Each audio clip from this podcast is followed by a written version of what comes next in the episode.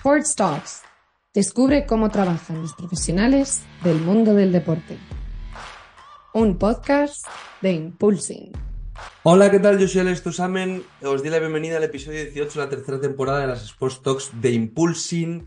Hoy entrevistamos a Daniel Sánchez Clemente, CEO y cofundador de Exeira. Y Exeira, para que os hagáis una idea, eh, bueno, no vamos a hablar mucho hoy de, de, toda esa faceta de Dani como cofundador, simplemente que sepáis que Exeira es un sistema de evaluación y tratamiento de paciente traumatológico, deportivo y neurológico que utiliza realidad virtual y sensorización de manera integrada. Bueno, es una pasada, es un proyecto de realidad virtual que está liderando Dani, pero bueno, hoy vamos a hablar más de la pata de Dani como fisio deportivo, donde además de todo esto es profesor titular de anatomía en la Universidad UNIE, readaptador en Fisio Club and Sports.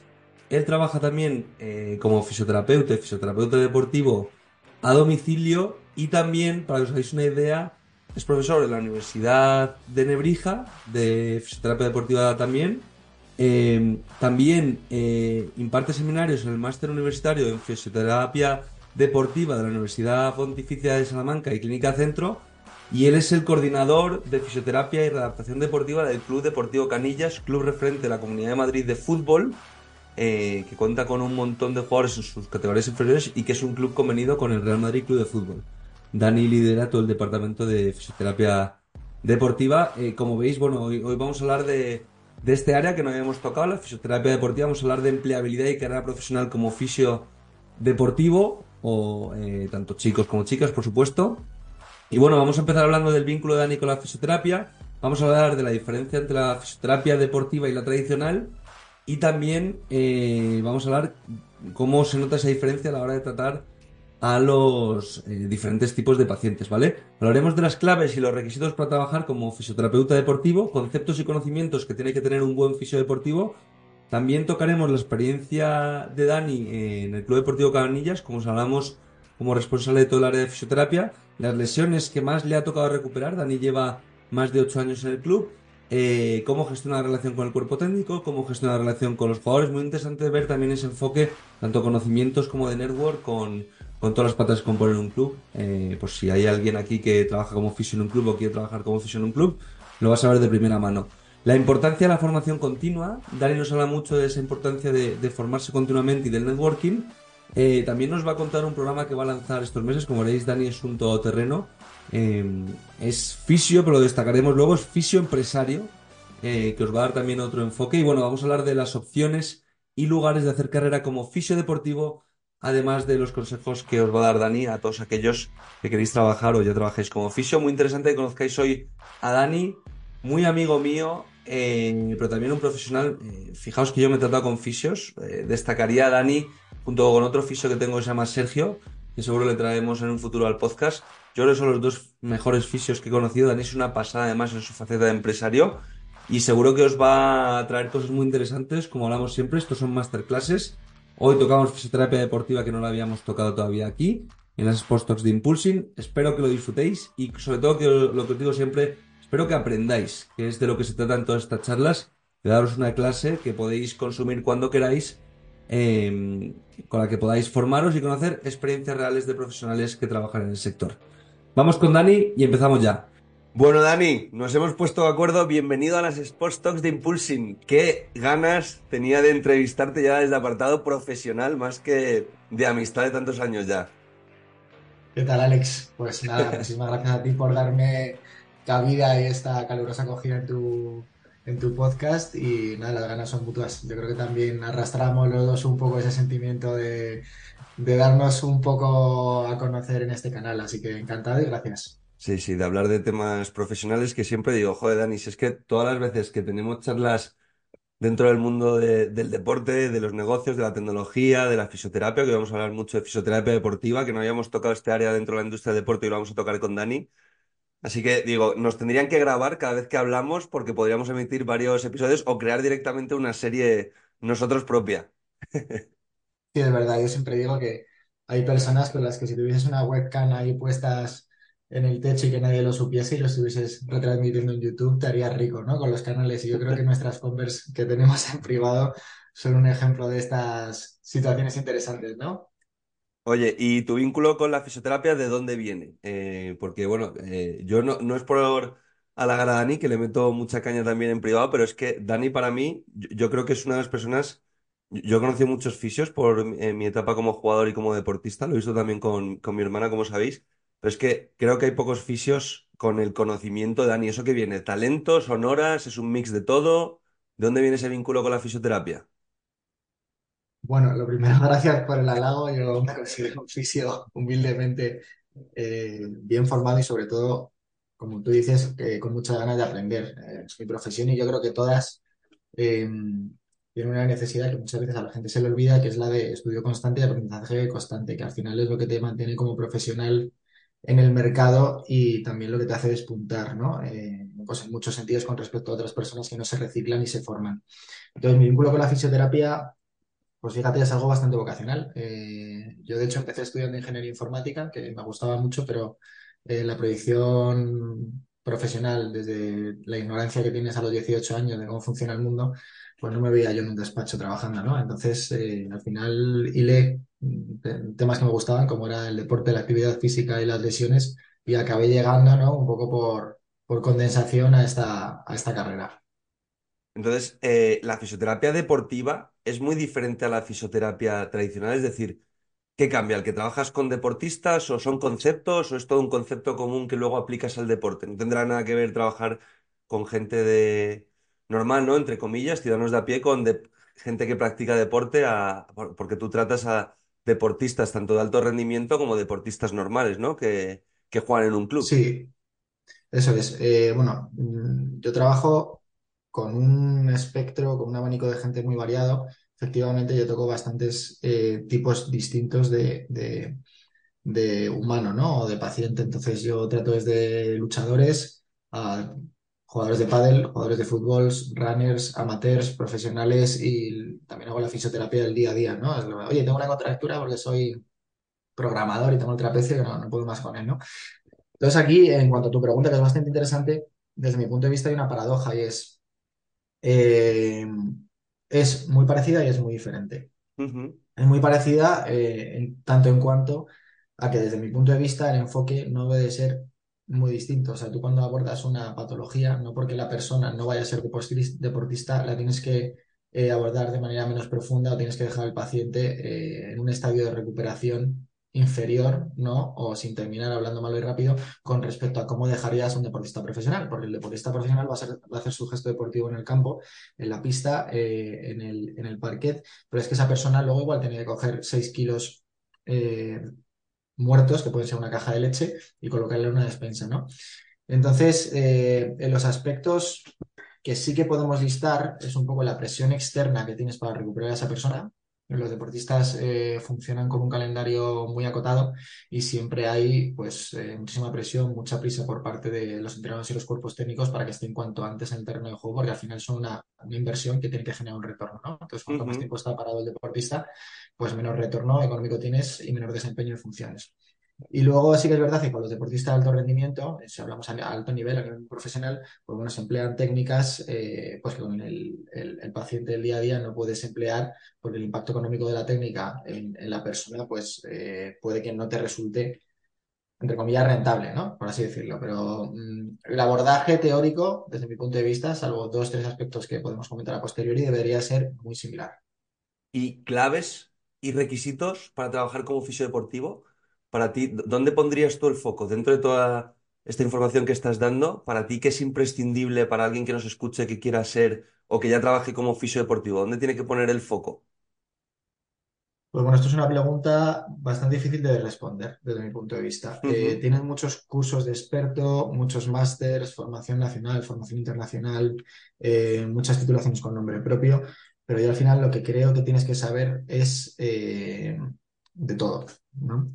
Entonces, eh, ¿qué significa esto? Pues que tú como fisioterapeuta deportivo es verdad que vas a tener que llevar tus gafas de fisioterapeuta deportivo, ver las lesiones con esas gafas, pero no se te puede olvidar que hoy en día, y esto sucede cada día más, se trabaja en entorno interdisciplinares o multidisciplinares y transdisciplinares, que quiere decir que cada vez las áreas de trabajo, las áreas de influencia se solapan más porque trabajas más de la mano con el resto de profesionales que, pues que siguen remando en la misma dirección para que esa rehabilitación, esa intervención quirúrgica, ¿no? esa readaptación, ese acondicionamiento físico eh, sean óptimos en el paciente.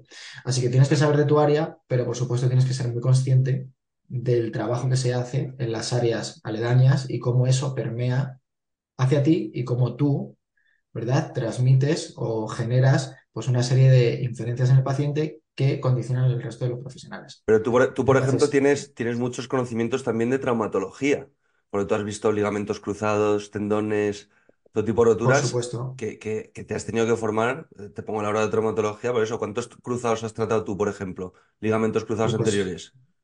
Pues eh, te diría que unos cuantos cientos, ¿no? O sea, El mío entre ellos.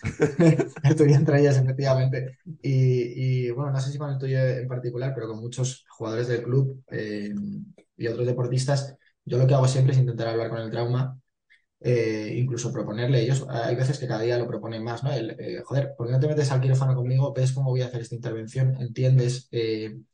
Aprecias, dimensionas eh, cómo vamos a poner esa plastia, ¿no? Ese trozo de ligamento en la rodilla del jugador, para que tú sepas cómo va fijado, eh, cómo se hacen las heridas, los portales de entrada y que luego tengas una mayor concienciación pues de qué cargas le puedes meter a esta rodilla, hasta dónde la puedes forzar, eh, por qué se producen ciertos procesos inflamatorios, qué producen esas cicatrices, ¿no? Y luego que tú también le transmitas al paciente que le vas a ver mucho más en el día a día que, por ejemplo, eh, los traumas, eh, pues una sensación de seguridad y de conocimiento sobre su lesión. Entonces, esto es un claro ejemplo de cómo hay que trabajar de la mano con otros profesionales. Pero cuando te digo traumatología, te digo redactación física, no te digo acondicionamiento físico, ¿no? Es el caso de una rodilla. Si estuviésemos trabajando en otro área funcional o, o patológica o anatómica, pues te relacionarías con otro tipo de profesionales que tendrías que tener el mismo tipo de buen feeling o de onda, ¿no? Eh, estar en la misma sintonía de trabajo, pues para que el objetivo de la rehabilitación es que siempre redunde en un, en un mayor beneficio del paciente. Y ¿Te has metido muchos quirófanos tú? sí, ¿Te has metido muchos quirófanos tú? pues eh, en unos cuantos. Sí, yo la verdad es que me siento muy afortunado porque normalmente tanto con el equipo médico, con, bueno, con todo el equipo de, de trabajo, suelo tener bastante buena relación y hay ocasiones que yo no tengo que pedir entrar al quirófano, sino que Te lo surge proponen. una propuesta por su parte, lo cual, bueno, pues me honra y, y me hace muy feliz, ¿no? Te, te- te da un Porque te, plus hacen partícipe. Y eso da plus, de verdad, a nivel conocimiento. O sea, entiendes todo un poco mejor. Le aporta muchísimo. Yo, de hecho, eh, yo doy clase en la universidad también y, y de máster y a los alumnos eh, siempre intento, bueno, pues hablo, por supuesto, con los traumas y se pide consentimiento, todo esto se hace de manera súper rigurosa, pero cogemos trozos de la operación eh, que se graban y se los ponemos a los alumnos o fotografía para que ellos sepan qué es lo que se hace con el paciente y sepan qué están tratando a posteriori. Esto es fundamental. Oye, ¿y tu experiencia? Tú trabajas, llevas muchos años, que fue donde nos conocimos, lideras todo el eh, departamento de fisioterapia y eres el mayor responsable de un club referencia aquí en la Comunidad de Madrid, convenido con el Real Madrid, el Club Deportivo Canillas. Claro, tú llevas muchísimos años tratando con jugadores adultos eh, semiprofesionales porque están en tercera división, bueno, ahora en tercera ref, la nueva denominación que tiene la categoría, pero también trabajas con niños de todas las edades, o sea, desde adultos a niños de 12, 13, 14 años. Em, ¿cómo es esa relación? Porque a mí me imagino que también, aparte de... sie- Siempre se dice el fisio, ¿no? Lo, lo que hablábamos, ¿no? Cuando te pregunta conocimiento, conocimiento, conocimiento, has dado también ahora unas píldoras muy interesantes, pero también hay una parte humana, ¿no? Un fisio al final siempre dicen que acaba siendo un psicólogo, ¿eso es verdad? Pues bueno, a ver, eh, si nos estuviese escuchando algún psicólogo que nos Nos, estará nos mata, que aquí hemos entrevistado pues varios, de hecho. exactamente, no. Eh, lo que sí que es cierto, o sea, bueno, los psicólogos tienen una labor y una Es, una exageración, ¿eh? Para los que- sí, psicólogos, sí, sí, sí, mis amigos psicólogos deportivos que no me maten. Por supuesto, Una pero sí exageración que es del tema verdad personal. que honrando, honrando mucho a los psicólogos y reconociendo su labor y la complejidad de, su, de sus desempeños profesionales, Sí que es verdad que tú al final cuando trabajas con, con gente de manera muy cercana, lo ves muchas horas al día, muchas horas semanales, acabas generando un nexo eh, emocional, eh, personal, sentimental, llamémoslo X, con esa, con ese paciente, con esa persona, ¿no? Y muchas veces los errores que cometemos es eh, trabajar o tratar o enfocar al paciente como si fuese un paciente y se nos olvida que es un ser humano, una persona con sus casuísticas, sus circunstancias que son exactamente iguales que las nuestras o diferentes y que le condicionan lo mismo más eh, que a nosotros, pues las cosas que nos suceden en el día a día, pero en este caso eh, aplicado a la recuperación de su lesión. Entonces, sí que es verdad que tienes que, bueno, tener mano izquierda, ser inteligente, ser diplomático, sobre todo ser comprensivo y, y tener esta capacidad de empatizar con el paciente. Y eso hace que la recuperación sea mucho mejor y vaya de manera más dinámica, sin duda. ¿Qué tipo de lesiones te ha tocado, aparte del ligamento cruzado anterior, en canillas, por ejemplo, a jugadores de fútbol? ¿Qué tipo de lesiones te ha tocado recuperar? Pues uf, yo he visto de todo. La verdad es que el fútbol, eh, no sé si lo habéis hablado en el podcast, pero es uno de los deportes eh, que se producen más traumatismos y son, y son más lesivos eh, al soccer, ¿no? El fútbol. Entonces, eh, he visto de todo. O sea, es muy divertido. Claro, si te gustan las lesiones, no, por supuesto, disfrutar el sufrimiento del paciente, tú eres muy divertido a nivel profesional. Claro, exactamente. A mí como me gustan mucho las, las carnicerías, pues bueno, eh, ves, ves un poco de todo. He visto fracturas prácticamente de todos los huesos del cuerpo. Una vez tuvimos una de pómulo por un cabezazo Espectacular, le intervinieron quirúrgicamente, le tuvieron que reconstruir parte de la cara, placa atornillada, tal. Esa fue increíble. La rehabilitación fue bastante compleja además. Eh, pero bueno, luego ves eh, pues, luxaciones de rótula, eh, rótula de ligamento cruzado, los dedos se rompen mucho, radio y cúbito también, sobre todo en chavales chiquititos cuando se caen de espalda se apoya la muñeca.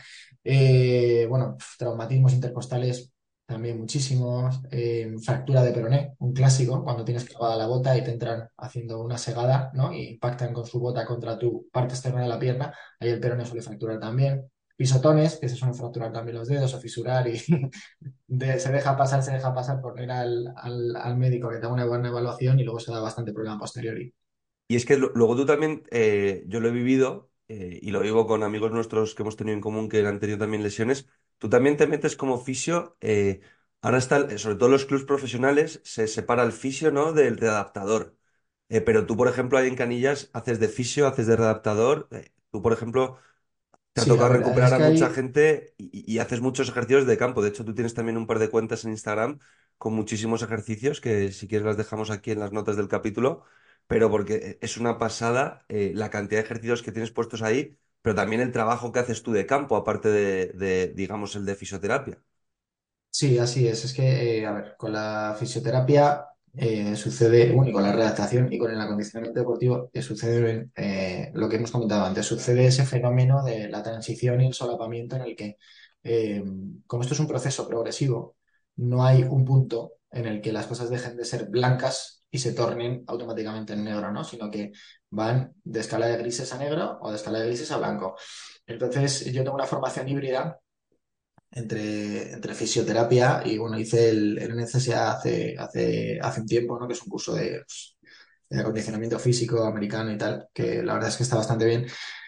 Y luego tengo mi formación como redactador. Entonces, eh, tú en el proceso de redactación del paciente o de recuperación del paciente tienes una fase más clínica, ¿no? Y luego tienes una fase en la que el paciente puede empezar a trabajar gestos funcionales eh, y debe empezar a hacer trabajo de fuerza, flexibilidad, un trabajo, bueno, bastante multivariable, en el que no deja de abandonar la etapa más clínica, ¿no? La etapa eh, patológica barra terapéutica. Entonces ahí sí que es verdad y bueno, hay un jaleo legal ahora mismo entre fisios y NERS, eh, rivalidades que para mí no tienen mucho sentido, pero la realidad es que tienes que saber de las dos cosas. Entonces yo sí que absorbo esa parte de trabajar con el jugador hasta que está recuperado, pero me meto en, la parte de ejercicio terapéutico y en cuanto abandonamos la parte de rehabilitación, redactación, lo coge el, el, vamos, el- preparador físico del equipo pero el, el preparador físico del equipo también se solapa conmigo en esa fase final. Entonces hacemos ahí una transición eh, multidisciplinar muy buena, colaborando los dos para que el jugador no tenga ningún tipo de parón o tenga muy bien enlazadas las fases de rehabilitación.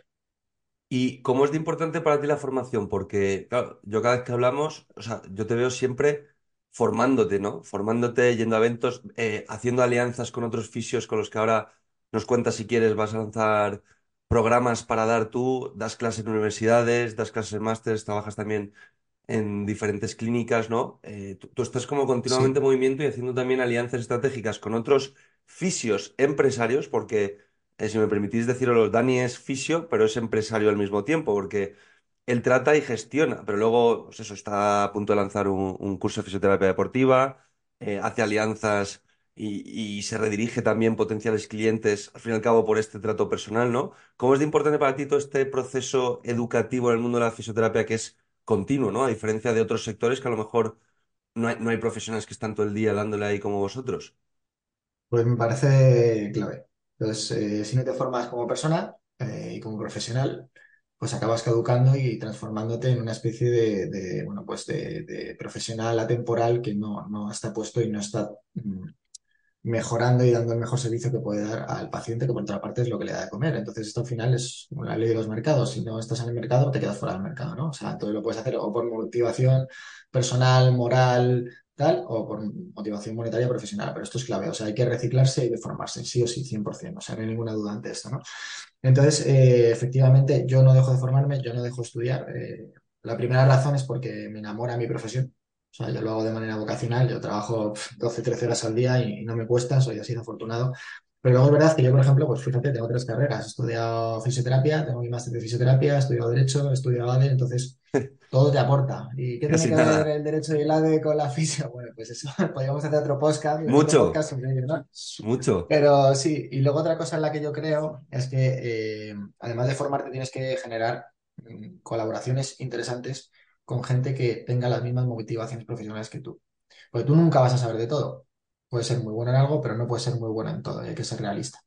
Eh, entonces yo, por ejemplo, lo que me gusta hacer es generar sinergias con personas que complementen mi trabajo. Yo todo el diagnóstico de imagen, pues lo mando a una serie de profesionales, a compañeros de trabajo que sé que hacen su trabajo excelentemente. Un, un ejemplo de Sergi, que es un ecografista increíble. ¿Y por qué me voy a poner yo a hacer ecografía? Yo tengo unas nociones de ecografía, pero sé que no voy a ser tan buen ecografista como él, ¿no? Entonces yo todo ese trabajo se lo derivo, que sé que va a estar hecho de manera impecable y me permite avanzar más rápido como profesional y brindar un mejor servicio a mi paciente, ¿no?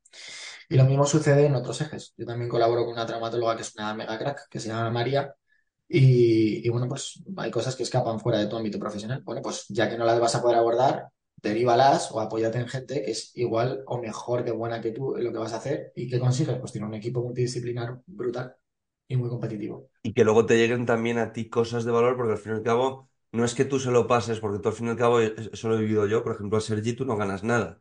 Que yo siempre decía, joder, y, a ti no te interesa, Dani, yo siempre te lo decía eh, ingenuamente, ¿no?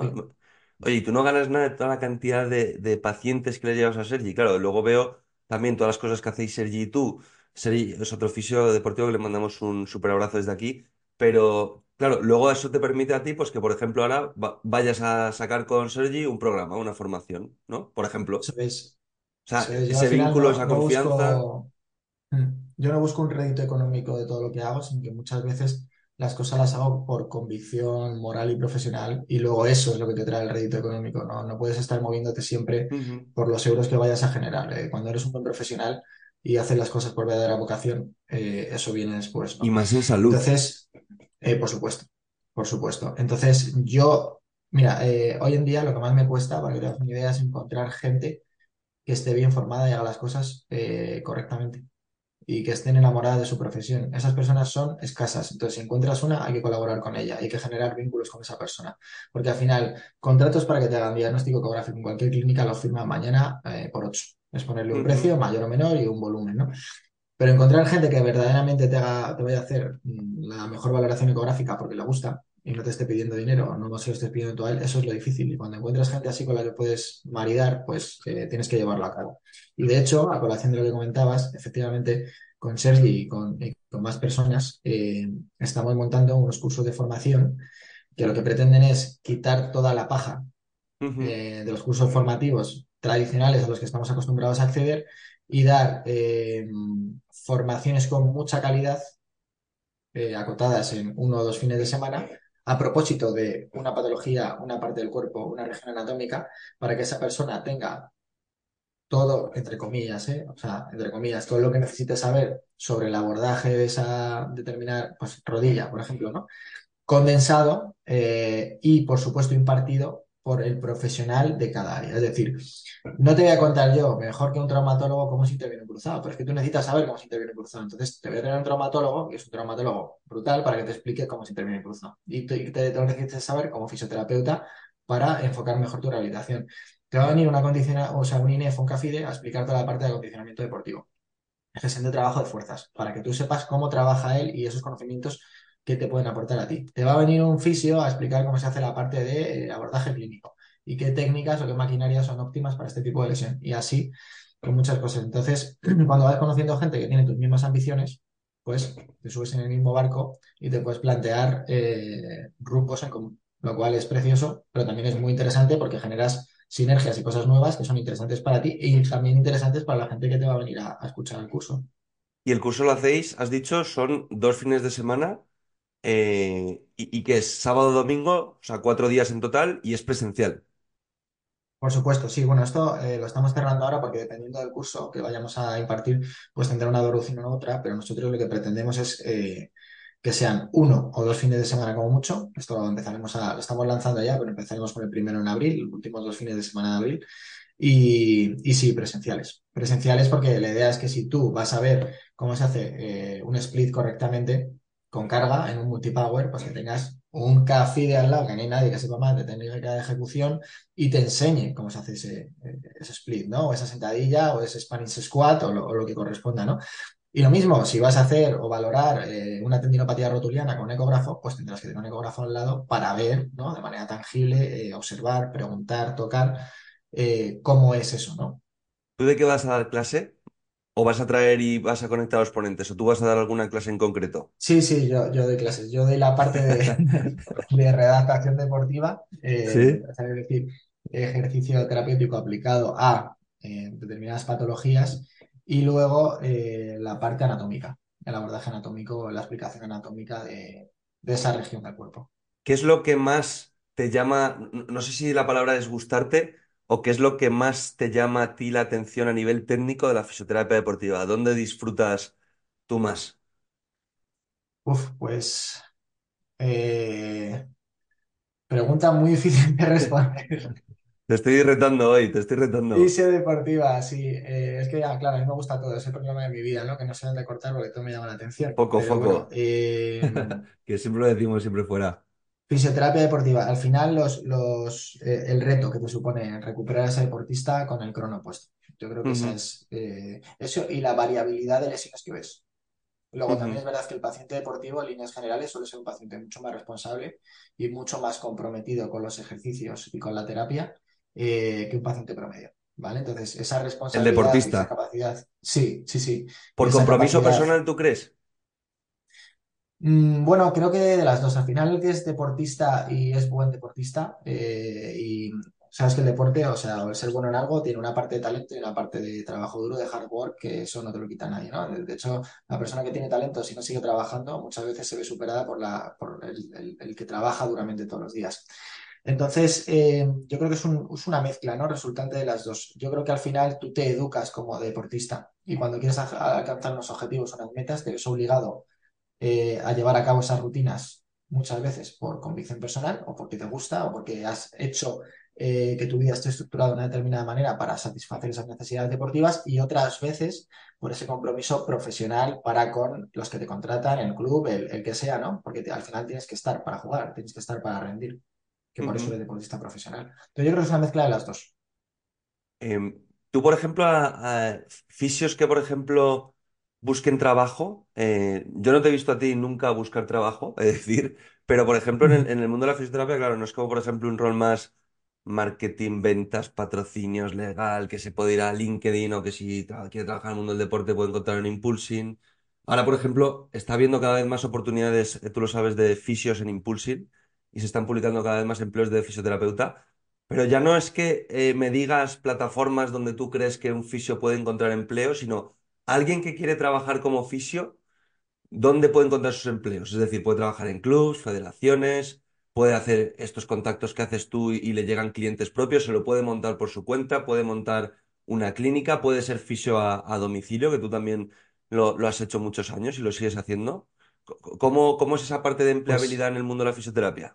Pues a ver, posibilidades hay muchas. Eh, yo, si quieres, por, por acotar, te puedo contar tres o cuatro que son las que considero las más eh, habituales y la forma de llegar a ellas, ¿no? Entonces, Perfecto. Eh, autoempleo, es decir, te, conviertes en autónomo, vas pasando tus consultas o trabajas en colaboración con una clínica, vas a comisión, eh, etcétera. Estás, bueno, pues tienes, tienes que ser buen profesional, saberte vender bien, establecer el contacto con ese centro y luego pues irte generando tu cartera personal de pacientes.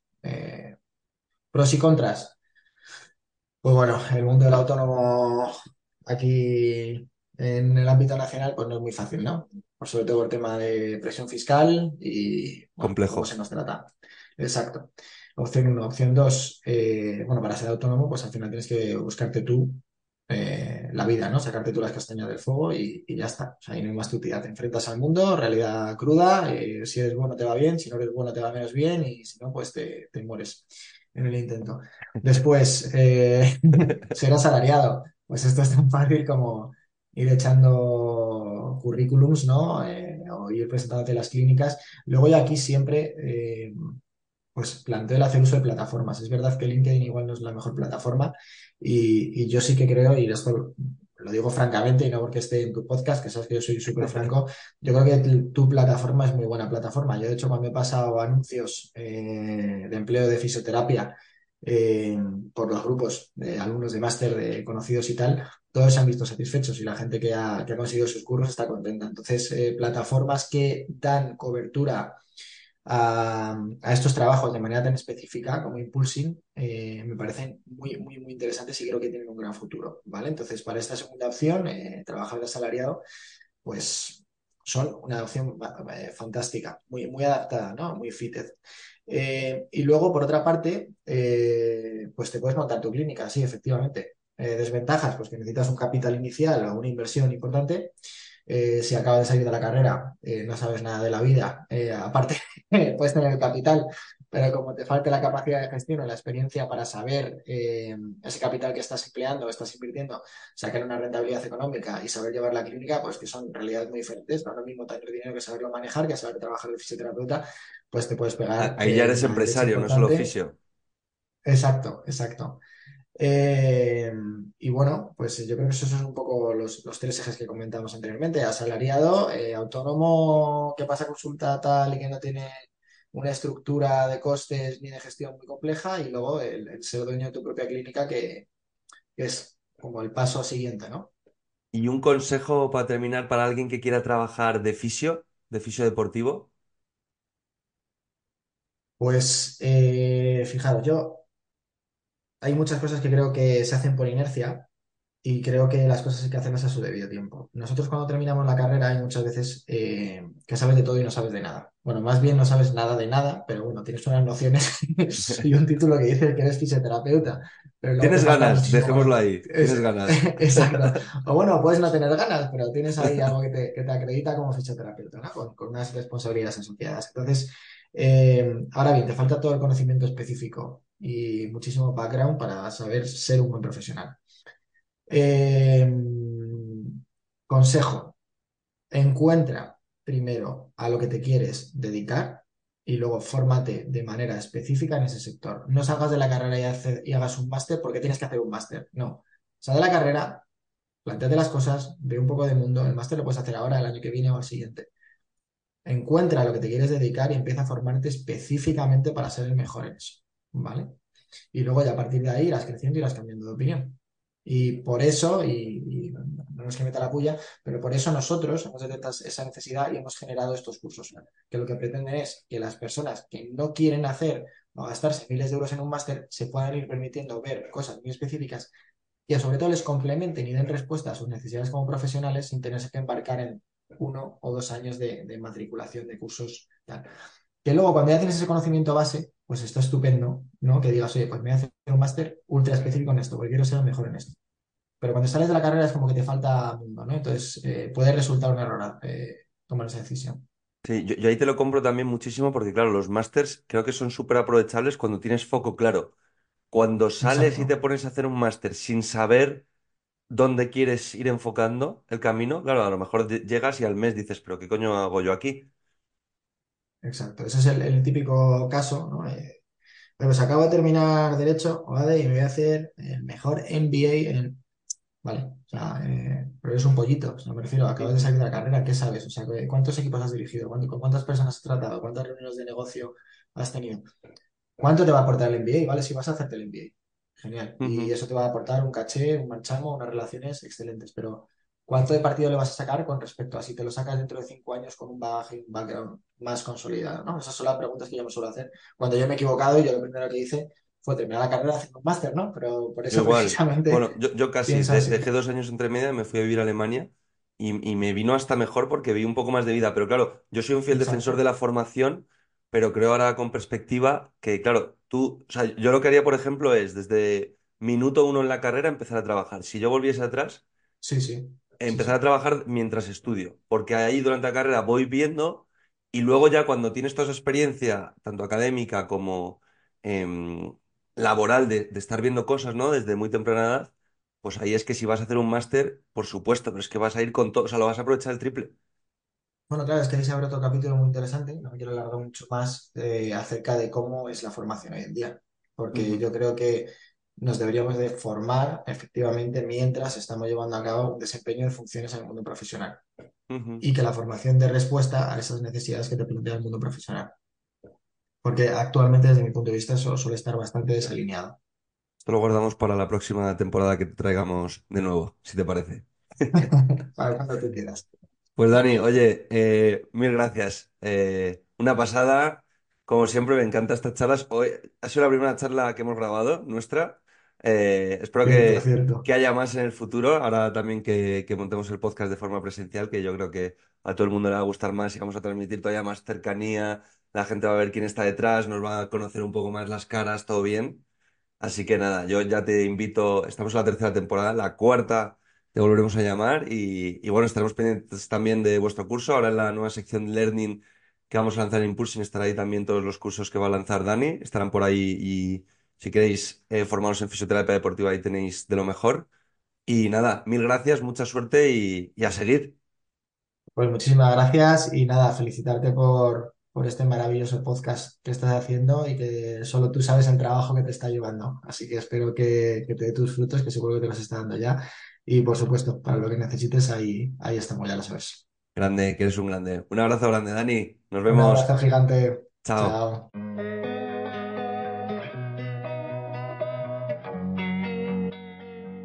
Amplía tus conocimientos de la industria del deporte a través de las entrevistas de nuestro podcast Sports Talks.